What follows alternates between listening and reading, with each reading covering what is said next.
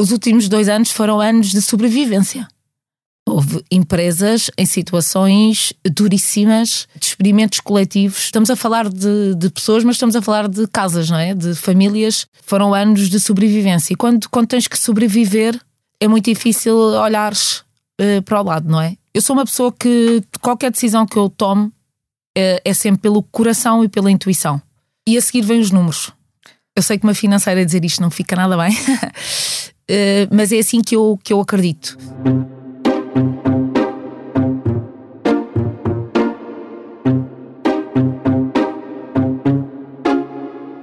Olá, bem-vindos de volta ao podcast do Expresso O Céu é o Limite, um podcast sobre carreiras e liderança, sem gravata nem saltos altos, onde qualquer formalismo fica à porta. Semanalmente dou-lhe a conhecer a pessoa por detrás do líder e recebo neste espaço os gestores que estão a marcar o presente e os que não pode perder de vista, pois prometem mudar o futuro. Proponho-lhe uma viagem pelo mundo do trabalho, da liderança, da gestão, para que saiba quem são, como começaram e onde querem chegar os líderes portugueses. Eu sou a Cátia Mateus, jornalista de Economia do Expresso, e este é o podcast O Céu é o Limite. Hoje recebo em estúdio Sara Duó, presidente do Conselho de Administração da O Capital, a holding que tem, entre outras empresas, o Grupo IOR, que fundou e do qual é atualmente CEO. Olá, Sara, bom dia. Olá, Cátia, bom dia. bom dia. Obrigada pelo convite. Que bom estar aqui. É um prazer recebê-la. Uh, licenciada em controle, de gestão, em controle e gestão financeira pelo ISCAL e pós-graduada em gestão fiscal, Sara Duó trocou o certo pelo incerto. Deixou uma carreira como auditora numa das maiores multinacionais de consultoria do mercado, a KPMG, para criar um projeto empresarial com o seu cunho e os seus valores. Tinha 25 anos, já lá vão 16, quando criou o Grupo IOR, que inicialmente prestava serviços de contabilidade a pequenas e médias empresas em Portugal, mas também em mercados internacionais. Hoje é muito mais do que uma pequena empresa. Soma quatro áreas de serviços essenciais aos negócios: o financeiro, o suporte, os recursos humanos, o empreendedorismo e ontem integrou no seu universo a True Numbers, uma empresa 100% portuguesa com grande portfólio de clientes também no setor financeiro. Não dissocia a gestão dos afetos e diz que um cliente insatisfeito é um caminho para evoluir e melhorar o negócio. Ativista do empreendedorismo feminino e da literacia financeira, Sária está envolvida em vários projetos de solidariedade social. Fundou em 2016 o projeto Ilha da Misericórdia, com a missão de apoiar e acompanhar as pessoas que, por diversas razões, vivem situações difíceis e, na maioria dos casos, se encontram em situações de desemprego. E criou também o Grupo Hug, direcionado para o apoio aos mais idosos. O Céu é o Limite tem o patrocínio do Manpower Group. Porque quando se combinam pessoas talentosas com empresas inovadoras, é possível construir um futuro mais brilhante. Conheça as soluções Manpower Group para recrutamento, outsourcing, gestão e desenvolvimento do talento. Saiba mais em manpowergroup.pt. Sara, muito bem-vinda. Ai meu Deus, eu sou a descrição. eu já, mas eu, de facto é verdade. Ah, Sara, com isto tudo, eu tenho que lhe perguntar: quantas horas tem o seu dia? Uh, infelizmente, as, as, mesmas que um dia normal. Uh, tenho alguma facilidade que dure muito pouco, portanto, uh, preciso muito pouco de dormir, ou acho que preciso muito pouco de dormir, talvez seja a melhor descrição. Uh, mas consigo cada vez mais gerir o, o, meu tempo, mas tenho sempre uma agenda bastante, bastante ocupada, mas é assim que eu gosto de viver. Sara, o que é que a fez aos 25 anos dar este, chamemos-lhe, salto no escuro uh, e deixar uma carreira promissora numa, numa multinacional para, no fundo, enverdar por uma área de negócio tão competitiva como, como é esta da, da contabilidade, dos serviços financeiros? Oh, Cátia, eu acho, o que, eu acho que o que define a minha carreira e a minha vida é esta necessidade imensa de estar sempre a criar valor. E, e isso foi aos 25 anos e vai ser, e é agora aos 42, quando me continuo a envolver em projetos que não tenho uh, certezas absolutamente nenhumas, que não tenho competências nessas, nessas áreas, mas tenho imensa vontade sempre de impactar e de tentar melhorar ou fazer acontecer em tudo aquilo que me incomoda ou que de alguma forma eu acho que não está no posicionamento certo e que posso trazer valor acrescentado. Portanto, isso foi aos 25 anos e continua a ser ao longo da minha, da minha vida. Tenho uma mente bastante inquieta Uh, eu costumo dizer que sou altamente curiosa, portanto, isso é. Uh, acho que há, há, muitas, há muita. Há fases da minha vida que acho que isso é de facto um, um dom e uma grande vontade de fazer, a curiosidade, mas ao mesmo tempo sofro um bocadinho com, a, com esta inquietude que vivo uh, interiormente. Mas claramente é isso que me faz continuar sempre a criar e a tentar impactar os negócios e as, e as pessoas, principalmente as pessoas. Como é que o, o Grupo Pior uh, passa desta empresa uh, de contabilidade, é? de serviços financeiros, muito focada nas pequenas e médias empresas, portanto, nesse nicho um, de mercado, e se torna uh, aquilo que é hoje, né? este pequeno gigante. Este pequeno gigante. Sim, eu costumo dizer que assim, o meu grande sonho foi sempre ter este gigante, mas sempre com alma de startup. Uhum. Uh, é muito importante, uh, se calhar uma coisa que eu venho reforçando ao, meu, ao, longo do meu caminho e todos os projetos que eu vou criando é basicamente sempre com o mesmo propósito, que é esta vontade imensa de contribuir para aumentar a dimensão média do tecido empresarial português uh, o porquê de como e como é que se consegue impactar de uma micro, passar uma pequena, de uma pequena a uma média e de uma média a uma grande. De maneira que nós podemos contribuir todos para que de facto uh, conseguimos uh, atingir níveis de, de, escala para conseguirmos obter mais, mais retorno e mais, e mais impacto pelo mundo e conseguirmos também de alguma forma melhorar este dia a dia, muitas vezes angustiante, das nossas microempresas. As PMEs é o pulmão do nosso tecido empresarial. Uh, eu não diria às PMEs, eu diria às microempresas, portanto estamos a falar de 96%. Uh, eu, é sempre uma temática que eu adoro falar, não é? Daí a minha fama de ser a rainha das PMEs. uh, mas agora que eu. Faltou-me isso na, na, na, introdução. Que eu, que eu aceito com muito, com muito orgulho e, com, e, e, e reconheço que de facto esta minha luta uh, tem sido de facto uma luta, uma luta de 16 anos sempre a tentar descobrir, e o, e o Grupo IOR é de facto uma realidade dessa minha grande vontade e da minha equipa e da Filipa, da minha, da minha sócia e todas as pessoas que fomos juntando ao, ao projeto, de tentar perceber quais são as necessidades destes clientes, o que é que os aflige, o que é que nós conseguimos criar para os conseguir de alguma forma acompanhar ao longo da sua evolução e que consigam uh, ir fazendo estes saltos de fé muitas vezes, muitas vezes sem, com muita pouca liquidez, não é? Uh, estamos a falar de PMEs que vivem com um cash flow praticamente diário, não é? E tivemos agora no caso da pandemia, que foi muito uh, visível esta, esta angústia, esta escassez, mas principalmente ir criando áreas complementares de apoio à gestão, que de alguma forma os clientes encontrassem num só sítio, num só local, tudo aquilo que potenciava o seu crescimento. E que de alguma forma não podiam uh, e não tinham liquidez para contratar e que numa forma de outsourcing conseguiam obter uh, alguma orientação para o seu caminho. O grupo pior foi, foi nascendo da necessidade do cliente. Foi o próprio cliente que dia a dia uh, nos impactava e perguntava e nós sentíamos preciso mais disto, preciso mais disto e nós, por que não? Lá está. Conseguirmos ter num só sítio, num só lugar, um, um grupo de outsourcing que é hoje. Uh, que é hoje uma grande empresa. Foi este ano uma grande empresa, portanto, nós já passámos. Ia-lhe perguntar isso: quanto, quantas pessoas já empregam? Sim, nós atualmente na holding, na O Capital, nós somos 502 pessoas espalhadas por as várias empresas que participadas.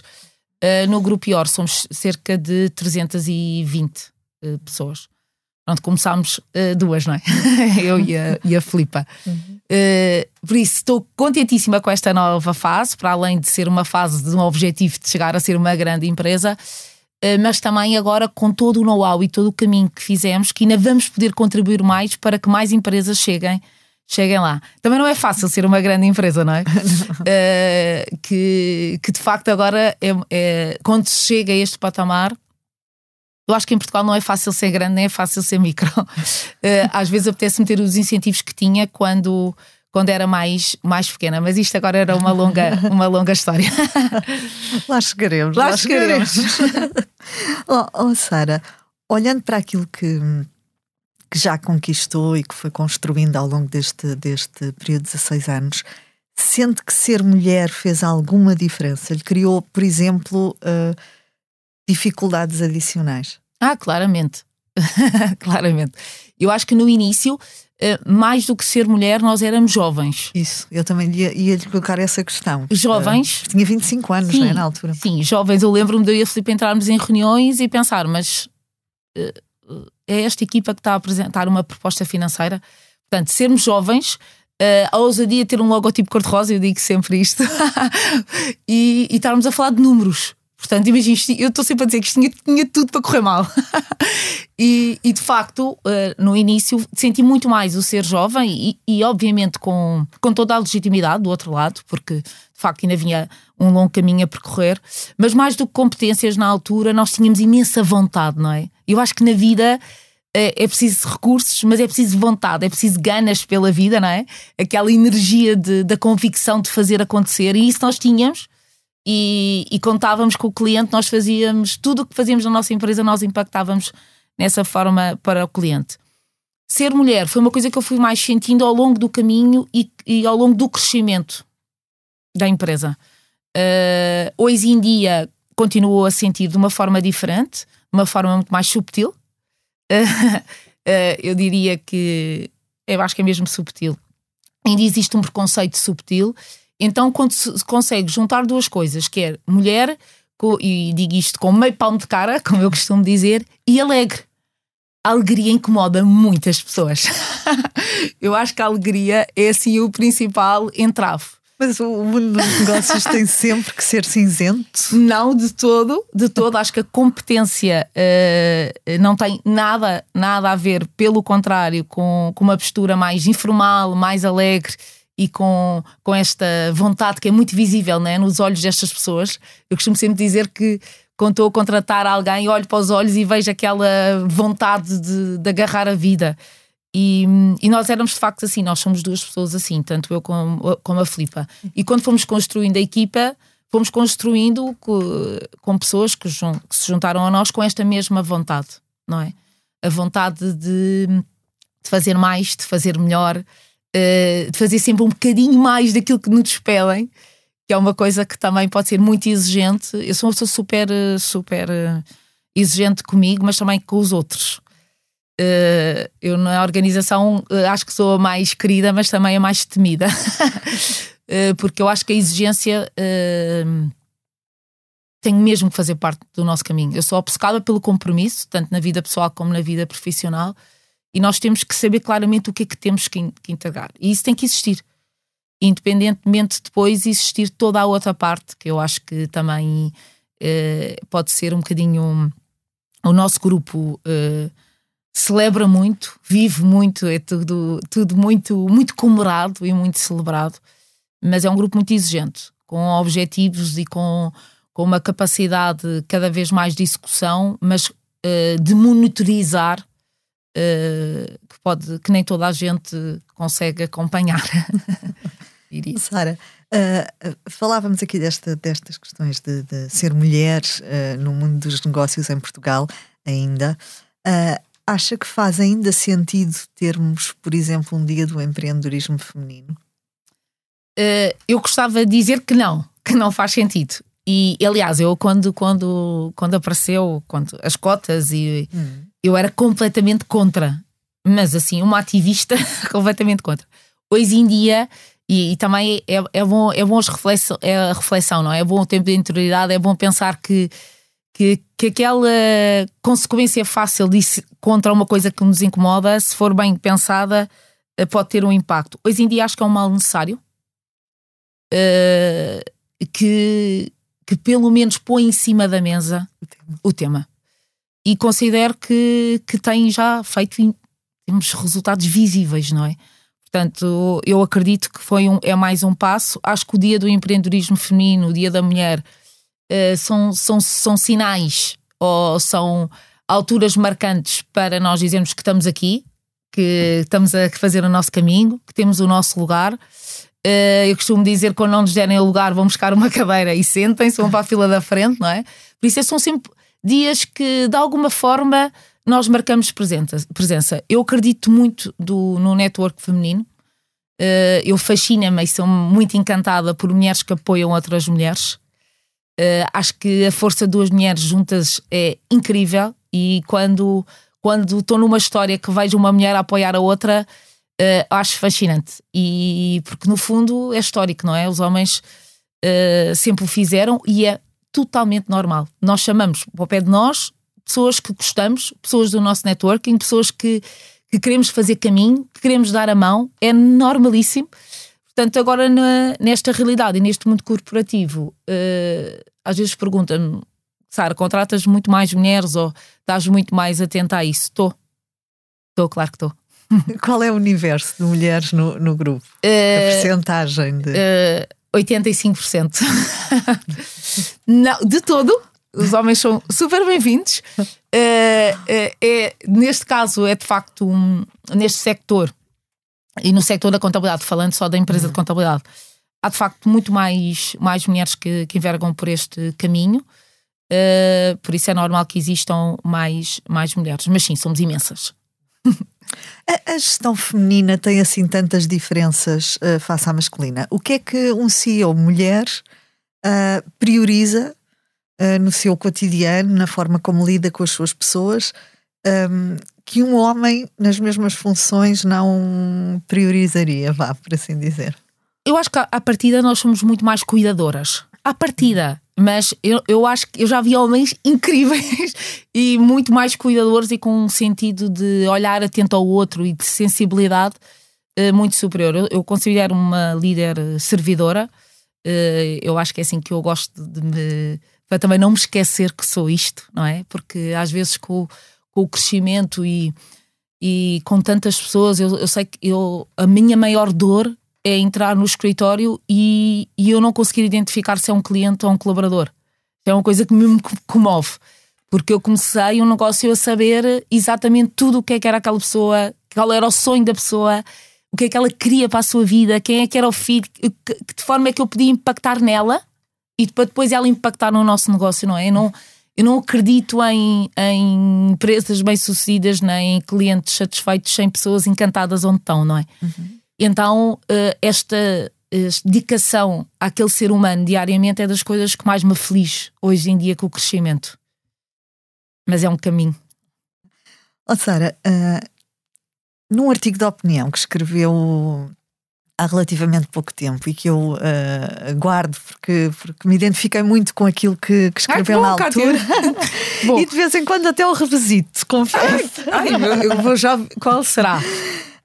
a Sara fala numa coisa que muitas. Hum, muitas vezes o mundo do negócio, dos negócios parece esquecer ou prefere ignorar, que é a questão da gestão dos afetos. Uhum. Nesse texto uh, diz o seguinte: diz que o mundo dos negócios continua a ser visto por muitos como um campo de batalha, onde a ação é movida exclusivamente por números, sem contemplações, sem hesitações e sem desculpas. Um mundo onde não cabem afetos, onde o amor é um corpo estranho e um obstáculo à conquista de lucro e de crescimento. O cenário de incerteza que vivemos nos últimos anos, com a pandemia e agora com uma guerra na Europa que, que ninguém esperava, agravaram este mundo empresarial que, que descreve neste texto. Sim, claramente. Porque tive, nos últimos anos esse texto só me comove. Começo já a chorar aqui também, que é o normal. Uh, claramente, porque os últimos dois anos foram anos de sobrevivência houve empresas em situações duríssimas uh, de experimentos coletivos, não terem possibilidade de continuar. Uh, estamos a falar de, de, pessoas, mas estamos a falar de casas, não é? De famílias que. E voltando um bocadinho atrás, a, a maior parte das nossas empresas estão, são estruturas familiares, com menos de 10 pessoas que quase uh, dependem todas, ou muitas dependem todas da mesma da mesma entidade, não é? Daí o problema de também nós sermos, uh, até estruturalmente, societariamente, de se fazer a mistura entre vidas, uh, a vida profissional e a vida pessoal e, e, e tudo o que depois isso impacta na, na, demonstração de resultados e no PNL das empresas, uh, foram anos de sobrevivência. E quando, quando tens que sobreviver, é muito difícil olhares para o lado, não é? E, e, e empatia surgir. Eu sou uma pessoa que, que, que qualquer decisão que eu tomo é, é, sempre pelo coração e pela intuição. E a seguir vem os números. Eu sei que uma financeira dizer isto não fica nada bem, uh, mas é assim que eu, que eu acredito. Uh, uh, adoro os concorrentes, acho que a concorrência faz parte acho que posso dizer que sou amiga de todos. amiga, amiga no sentido de também lhes querer bem e de que acho que há espaço para crescer. E se não houver espaço para crescer para todos, porque não partilharmos e concentrar, não é? Que é um, um das minhas grandes temáticas que também eu carrego um bocadinho como missão, que já podemos falar um bocadinho melhor nesse, nesse tema. Uh, mas sim, eu acredito que, que, a gestão e o mundo corporativo é um mundo onde, onde nós podemos mesmo, mesmo uh, competirmos. Eu sou também muito com. Trabalho no, no mercado competitivo, portanto, sou, sou competitiva, mas principalmente, uh, sempre que, que tenho hipótese, gosto muito mais de partilhar. Acho que quem não sabe partilhar não sabe crescer e acredito convictamente nisso. Acho que um dos problemas de crescimento do, do nosso país é estas quintinhas, e é uma coisa que eu falo muito, que é este start de ser o dono. Ser o dono é muito mais importante. Ser o dono, o dono, o dono de um projeto, muitas vezes, que já acabou, mas que há a dor e há uma grande dor de aceitação de que já acabou. Uh, quando tentamos concentrar e quando, quando tentamos de alguma forma, eu agora cada vez mais estou. Uh, vou fazer aqui uma passagem na, na minha carreira também para a área de M&A, eu, eu olho para as empresas e vejo coisas incríveis e competências incríveis de um lado e fragilidades do outro e penso assim, uau, se eles se juntarem uh, é incrível todo o retorno que podem ter, o, todo o retorno do capital investido, toda a capacidade de, de, de escalar até uh, a nível internacional e quando tento juntar é o problema, não, é meu, a marca é minha, é os egos inflamados, é eu vou deixar isto para o meu filho e eu pergunto: vou deixar o que? Este copo? Que eu conheço as contas. E, e, e, isto tem que, ser, tem que existir um abanar, não é? Que é, que é, que é o problema que eu acho que nós, que, que nós temos, que é este status de ser o dono. O dono e a partilha de. a falta de partilha. Preferem ser donos 100% do que participarem num projeto incrível que de facto pode fazer a diferença uh, com uma menor porcentagem. Portanto, este é claramente um, um tema que tenta expressar assim de uma forma uh, mais. informal, porque de facto acho que tem que ser um, uma reflexão para todos os gestores hoje em dia. Sara, é também uma ativista das questões ligadas à literacia financeira. Uhum. Uh, há neste momento milhares de pessoas no país a enfrentar contextos muito críticos, não apenas um, ah, relacionados com a perda de poder de compra, com as subidas da inflação, o aumento das taxas de juro, mas também com a vertente emocional, não é? Esta incerteza que vem de um cenário económico que não se sabe uh, que desfecho terá estamos a fazer o que devemos e estamos a adotar as medidas que podemos adotar ou que poderíamos adotar uh, para apoiar estas pessoas ou, ou, estamos a falhar o alvo? Bem, ah, eu considero que muito está a ser feito. Considero. E, e acredito que, que as prioridades até uh, estão no sítio certo. Mas há, eu, eu, eu, há muito pouco, eu sou uma fanática pela iniciativa privada, não é? Eu acho que, e obcecada até por nós tentarmos contribuir à nossa volta com tudo o que conseguimos uh, fazer. Uh, estou sempre a resistir, já tive imensos convites para, para envergar por outros caminhos, mas tenho uma resistência clara e uma decisão muito determinada neste aspecto, porque acho que consigo contribuir, contribuir muito mais uh, no meu mundo, à minha volta. E se todos conseguirmos fazer isto à nossa volta, conseguimos ter algum impacto. Eu sou do lado da responsabilização e não da vitimização, que é uma coisa que eu acho que também faz parte. Uh, e no lado da responsabilização, eu acho que na, nas nossas empresas e nos nossos gestores há aqui uma falta de, de caminho na aprendizagem e na requalificação. A maior parte das pessoas que gerem as empresas pararam de estudar, pararam de aprender pararam de, de querer saber mais e de criar valor. Portanto, quando nós depois queremos captar talento para estas organizações, ninguém vai trabalhar para uma organização onde não reconhece e tem uma admiração pelo dono da empresa. E quando, eu quantas vezes tentei, mesmo em perfis de, de estudantes com, com notas excelentíssimas, extraordinários, e eu sou muito, ainda não, ainda não desenhei um modelo, mas sou muito fascinada por uh, colocar estas pessoas nestas PMEs uh, com algum período de experiência, mas depois eventualmente em troca de capital para as reter em Portugal, mas também de alguma forma uh, conseguir potenciar este, este valor. Mas depois, se não reconhecemos o valor e não admiramos e os nossos olhos não brilham para quem uh, se acomoda, nós acomodamos muito. Nós somos um, nós estamos muito acomodados. Ninguém ou poucas pessoas têm vontade e vê-se agora nos cursos, eh, nos novos cursos. Nós estamos agora a implementar com a nova um curso de contabilista a consultor. Vou lançar aqui em primeira mão. Pedro Brito vai me matar. uh, exatamente para que é isto que os gestores precisam de, de fazer. Claro que existem medidas, uh, considero que, que não são as suficientes, principalmente na, na parte de capitalização das PMEs. É muito difícil o acesso a capital. É, é uma burocracia, é muito moroso, os bancos não acompanham.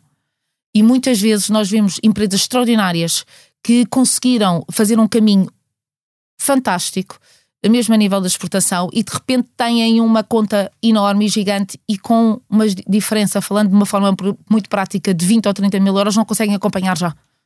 E perdem-se no caminho. Tem que haver acesso direto. Eh, nós, nós estamos a trabalhar isso no grupo. Nós temos um projeto recente agora que se chama Matoaca, que vou lançar em breve, uh, que é uma tribo para, para PMEs. O que nós fazemos é preparamos PMEs para a abertura de capital, para investidores, mas também preparamos, há um espaço onde as PMEs podem ter connosco e levantarem o braço. Quer dizer, eu, eu preciso de ajuda. Eu preciso de ajuda porque eu ganho este negócio e agora não tenho forma de o fazer. Eu preciso de ajuda porque eu quero mesmo, tenho esta ideia de negócio, mas preciso de mais capital e não sei onde vou. E em Portugal todos sabemos que o, que o mundo de, das capitais de risco uh, olham para empresas, e bem, na perspectiva do seu retorno, com EBITAs e resultados superiores a um milhão, digamos assim. E são muito poucas as, as empresas em Portugal. Mas, se calhar, são muito poucas uh, uma. Se nós conseguirmos, na nossa tribo, juntar três ou quatro, potenciá-las, energizá-las, mudar marca, trazer competências de gestão e buscar estes talentos destes jovens e meter dentro destas empresas, nós conseguimos com quatro pequeninas virem uma grande. Uma grande. Uh, portanto, é um projeto que eu também estou super entusiasmada. Sara, uh, parece-lhe que as empresas, portanto, e, e, deu o exemplo agora, por exemplo, da, da, do grupo que lidera, mas parece-lhe que genericamente as empresas estão a cumprir a sua missão social com, com os seus colaboradores nesta fase económica desafiante. Percebemos, por exemplo, pelos, pelos dados, que muitas estão a atualizar uh, salários abaixo da inflação, mas apesar disso, uh, a ponderar distribui lucros. Isto faz sentido? É muito difícil. é muito difícil. As, uh, tentar alinhar todos estes interesses, não é? as empresas existem para dar lucros e para entregar resultados aos acionistas, mas principalmente uh, existem para uh, também dar essa rentabilidade, esse retorno aos colaboradores. Uh, assistimos cada vez mais, e é assustador, os, aos novos pobres, a nova pobreza, não é? E eu acho que isto é um processo que faz parte. A ACES está a lançar agora um, um, um, projeto de pobreza muito, muito interessante para analisar a pobreza dentro das nossas organizações. Eu sou muito focada em fazer o que eu posso fazer na minha uh, realidade e na minha estrutura. Portanto, identificar quem é que são estes novos pobres escondidos e de alguma forma e que impacto é que nós podemos ter para que uh, consigamos, consigamos de alguma forma contribuir para para, para uma melhoria uh, da sua vida. E às vezes é fácil. Às vezes é fácil. Por exemplo, um procedimento de um sinal de alerta de quando alguém no agregado familiar está desempregado. Eu acho que a organização tem que tem o dever, eu, eu diria que tem o dever, uh, de atuar nessa situação. Se eu tenho um colaborador que está numa situação uh, mais difícil. Eu tenho o dever, aquilo é a casa dele. É a casa onde ele contribui diariamente para entregar valor ao acionista e ao cliente. Portanto, eu acredito que tudo passa por nós estarmos atentos à realidade individual de cada um e conseguir conjugar estes objetivos individuais e este retorno individual com o objetivo geral da empresa, isso é, é, é o caminho é o gestor, não é? O caminho da liderança é esse, é alinhar o que de um lado impacta naquela pessoa, a que faz feliz, a que faz com que ela realize sonhos. Uh, eu, eu tenho, eu fiz há pouco uma, uma aquisição de uma, de uma empresa com 80 colaboradores. E uma das coisas que faço, porque não consigo não fazer, Uh, e, e, e com, com, muita, com muita dificuldade, porque às vezes os, os, os da IOR pensam então em nós, mas nesta cultura de integração, a primeira coisa que faço é ouvir as 80 pessoas. E uh, é extraordinário o que é extraordinário, que eu acho que esse é o conceito que eu posso dar, é que as respostas estão todas no terreno. Estão todas no terreno. Eles, uh, é, são eles que contactam diariamente com o cliente, são eles que vivem todos os dias naquele escritório, são eles que olham-nos para nós, eh, líderes, e se levam de uma maneira que nós às vezes não, não é a nossa maneira mais correta. Portanto, é tão enriquecedor o que se recebe, que é incrível o poder da escuta, não é? E alguns uh, deles diziam: Ah, mas nunca ninguém me falou comigo, nunca ninguém me perguntou isto. E, e no final eu pergunto sempre, ah, uh, já toda a gente sabe, portanto eles já vão preparados, que é, mas uh, qual é que é o sonho da tua vida? E já realizámos alguns. E, e, foi tão fácil realizar alguns, para nós foi tão fácil realizar alguns, uh, e que eu acho que é isso mesmo que me deixa realizada. Se eu pudesse dizer que é mudar vidas. Eu adoro negócios, sou apaixonada por negócios, impactar, criar novos, reestruturar e energizar. Mas quando eu sinto que impactei uma vida e que a mudei, uh, e numa pequena, às vezes num pequeno detalhe, uh, é extraordinário. E é, e é, isso que faz continuar aqui neste, neste mundo. oh, Sara, eu. eu uh a questão que tinha para lhe colocar a seguir ficava exatamente no que acabou de dizer. Não, e que e porquê? Porque nesse texto que falávamos há pouco, um, a Sara simplifica isso de uma forma muitíssimo bonita. Ai, obrigada, uh, e, e porque, porque diz eh, qualquer coisa como quando numa empresa as pessoas têm nome, têm voz, têm interesses, coisas a melhorar, família, contextos de vida, garantir a sustentabilidade do negócio torna-se primordial para que continue a servir a comunidade que dele depende. A Sara acha que a maioria das empresas em Portugal tem esta visão e olha para as suas pessoas desta maneira? Eu, eu, eu acho que nós perdemos imenso com a pandemia. Imenso. Eu acho que nós estávamos num caminho. Eh, eu acho que as empresas também precisam de ser provocadas à ação eh, e provocar um bocadinho a indiferença. Porque, no fundo, todos querem ajudar. Eu, eu, tenho uma visão muito romântica, eu acho que continua a ser uma, continuo a viver num deslumbre infantil.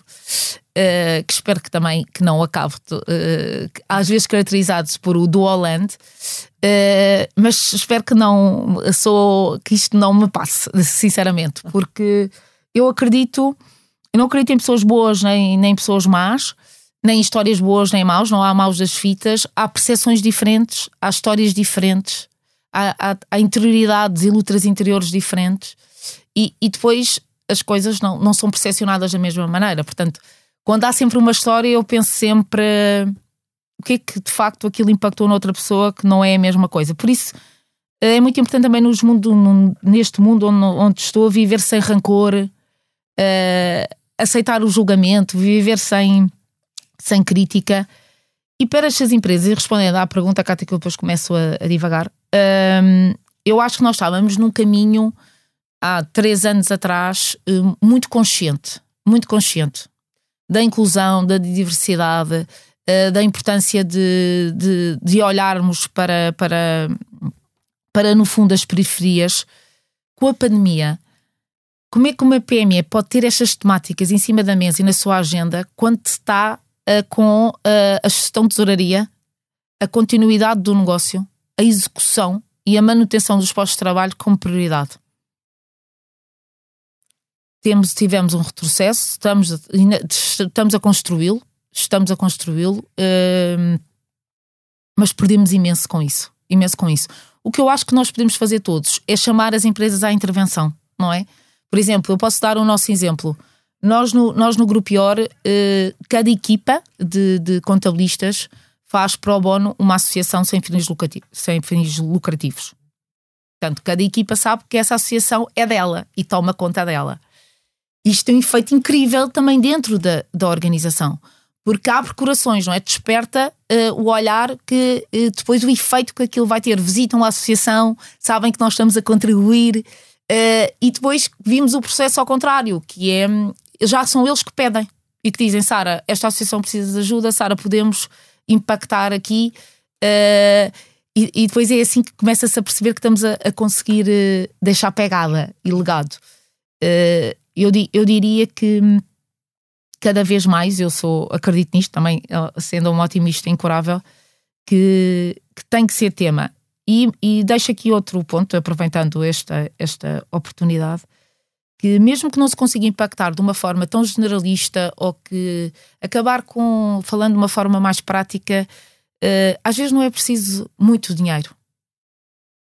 Às vezes é preciso ouvir, juntar-se a outro tipo de, de, de associações, uh, bater à porta e dizer eu estou aqui para, para, para ajudar e para contribuir. Isso num segundo passo. Acho que sempre que o primeiro passo é olhar para o que temos dentro de casa, não é? Ouvir as pessoas que temos dentro de casa, ouvir os nossos colaboradores e pensar de que forma é que podemos uh, mudar a vida deles. Porque nós fizemos o bem multiplicador, não é? É o Eu incrível ia, ia do perguntar-lhe isso. É. Uh, uma cultura de amor dentro da organização uh, faz as empresas mais produtivas, mais produtivas e mais rentáveis, no fundo. Claro, sem dúvida, sem dúvida, sem dúvida. Porque quando tu és impactada e recebes, inevitavelmente tu vais querer dar. Uhum. E que não tem que ser financeiro, não é? De todo. De todo. Tu vais querer dar. Se alguém te dá. Às vezes eu, eu tenho imenso medo daquelas pessoas quando nós perguntamos dentro das organizações. É, é super fácil. Nós temos todos percepção quando é que uma pessoa está está triste quando, quando tem um problema, quando não tem, e nós, e nós perguntamos: está tudo bem? E a, e a pessoa responde: ah, não é nada. Eu tenho um medo, não é nada. É, não, quando dizem não é nada, é a altura de dar um abraço, porque é alguma coisa. E às vezes basta este não é nada, agarrar a pessoa, sentar-se numa sala e dizer: o que é que se passa? E, e isto tem, tem um efeito, mesmo só pensando na rentabilidade e no lucro pelo lucro, não é? Que, que infelizmente há muitas pessoas que, que, que pensam assim, com toda a legitimidade. As empresas uh, são para dar lucro e nós temos é que tentar fazer este equilíbrio. Uh, eu acho que é, que é não, não, não deixar de percebermos quem é anda todos à nossa volta. Parece-me fácil para mim, não sei. Sara, sente o, o, peso dessa pressão de, de não falhar com todos aqueles que neste momento dependem de si, que já são muitos? Ai, sinto imenso, sinto imenso. Olha, eu posso dizer, este ano acho que falhei com todos, estou, porque uh, sinto imenso, acho que estou sempre em falta, estou sempre em falta, porque hum, nós, nós temos famílias, não é? Uh, eu, eu costumo dizer, uma vez houve uma intervenção do Miguel Maia que me marcou, uh, que, que me perguntou: não vocês, não, vocês não têm 500 colaboradores, uh, vocês têm 500 colaboradores, neste caso, nós, vocês têm 500 colaboradores vezes 3, que é o agregado familiar, que é a família. Portanto, estamos a falar de 1500 pessoas, e só eu esse número me, me, me assusta. Claro que sim, tenho uma responsabilidade imensa, uh, mas eles também têm comigo, não é? E acho que temos uma consciência dentro da empresa que cada um sabe efetivamente o seu lugar e o que, tem que fazer. Muitas vezes não é fácil, não é fácil alinhar estas as necessidades de, de todos e, e, e este ano tem sido especialmente um ano difícil para mim porque quando as empresas crescem eu acho que uh, o maior inimigo do sucesso é o sucesso e, e tu tens que estar sempre a, tentar a pôr outra vez na estrada. A estrada é esta, as balizas são estas, cuidado com os atalhos. Um, e isso é um processo que, para quem cresce e que, que foi obrigado a crescer, quase, uh, tens de estar sempre a voltar a, a perceber à base. à base. Quais é que são os teus valores invioláveis, passares isso para dentro da organização também, uh, e depois teres, teres, teres as tuas segundas linhas treinar, treinar, treinar, preparar, preparar, preparar. A preparação é tudo. As pessoas acho que se prepara pouco, acho que, que há pouco compromisso. Uh, mas acho que hoje em dia uh, há, há, imensas coisas para fazer. As pessoas perguntam: mas como é que tu tens tantas ideias? Ou estás tempo a criar negócios? Eu costumo sempre dizer: os negócios e as grandes ideias vêm sempre da frustração de alguém. A oportunidade está sempre onde as pessoas reclamam. Então, o exercício é esse também. Agora já estou a focar no empreendedorismo, que já estou a mudar de tema. Sara, nós, nós uh, costumamos encerrar o nosso podcast sempre com uma rúbrica que é a primeira pessoa, uh, em que lhe coloco um conjunto de questões assim pequeninas e sucintas para uma resposta também rápida e sucinta. Ai, eu rápida e sucinta vou tentar, Cátia. Obrigada. É fácil. É fácil. Então Sara, que tipo de líder é? Uma líder de afetos e servidora. Neste percurso que fez uh, no Grupo IOR, qual foi o momento mais difícil que enfrentou? Quando tomei uma decisão uh, estratégica de crescimento, uh, que pensei muito na empresa e em mim para crescer e que tive imenso medo de desiludir os meus colaboradores e, e de lhes falhar. Esse foi assim a minha dor. Foi quando comprei uma empresa maior que a minha uh, e onde o Excel não contava e, e senti eu não posso deixar isto cair. E essa sensação de eu não posso trabalhar com os colaboradores cá foi assim a coisa que mais me marcou. Quem é que a inspira como líder, Sara? Ai, então, uh, assim, eu tenho, eu tenho assim, tenho a, graça da vida de viver na alegria de Jesus, não é?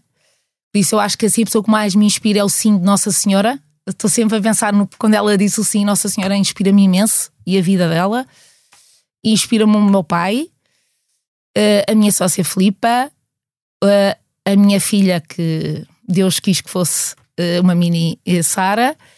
Inspira-me principalmente, eu sou fascinada por pessoas que já fizeram tudo, que têm provas dadas, que têm uma liberdade financeira, têm.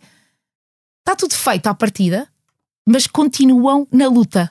Eu tenho um fascínio por estas pessoas que continuam a empreender, continuam a sair da zona de conforto e fazer coisas novas, podendo mesmo vir a fracassar, e estas pessoas continuam na luta, mesmo já tendo feito tudo, têm um fascínio por pessoas que continuam a querer deixar este mundo melhor. Como, agora utilizando o expresso, é? Nos negócios e na liderança, o, o amor ao próximo é uma força ou é uma fraqueza? Ai, eu acho que o amor ao próximo é, só pode ser um, uma força eu acho que a vulnerabilidade, eu acho isso meio dislexia que não digo bem as palavras, uhum. a, a, fragilidade é uma coisa com uma força imensa. Eu sou, eu sou muito obcecada pela verdade, não é? A verdade é uma coisa transformadora. Nada é melhor do que a verdade. Quando tu juntas verdade e vontade, e a verdade é uma coisa que tão desarmante, mesmo quando tu estás frágil. Então, transformar às vezes essa dor em força é incrível, é, um, é o maior poder de todos. Portanto, o amor ao próximo é, é o amor ao próximo é, é tudo, é o maior sacramento, é, é o que nós estamos aqui a fazer. E um, agora sou eu que lhe pergunto, Sara, qual é o sonho da sua vida? Ai, eu, tenho, eu tenho imensos sonhos, eu sou uma sonhadora. Um, mas o sonho da minha vida é, é conseguir deixar uh, projetos uh, feitos maiores do que a minha própria vida. uh, penso imenso nisso, uh, deixar pegada e obra feita, obra feita, e, e olhar, uh, a Isabelinha tem 10 anos, olhar para a Isabelinha e perceber que, que consegui tocar um bom coração. Acho que é isso. Fechamos assim o episódio de hoje do Céu é o Limite, que contou com a edição em sonoplastia a cargo de João Luís Amorim Tivemos connosco Sara do O, CEO do Grupo Pior. Obrigada, Sara. Foi um imenso prazer Obrigada, ter esta conversa consigo. Quanto a nós, marco o encontro consigo daqui a uma semana. Até lá, fique bem, já sabe, o céu é o limite. O Céu é o Limite teve o patrocínio do Manpower Group. Porque quando se combinam pessoas talentosas com empresas inovadoras, é possível construir um futuro mais brilhante. Conheça as soluções Manpower Group para recrutamento, outsourcing, gestão e desenvolvimento do talento. Saiba mais em manpowergroup.pt.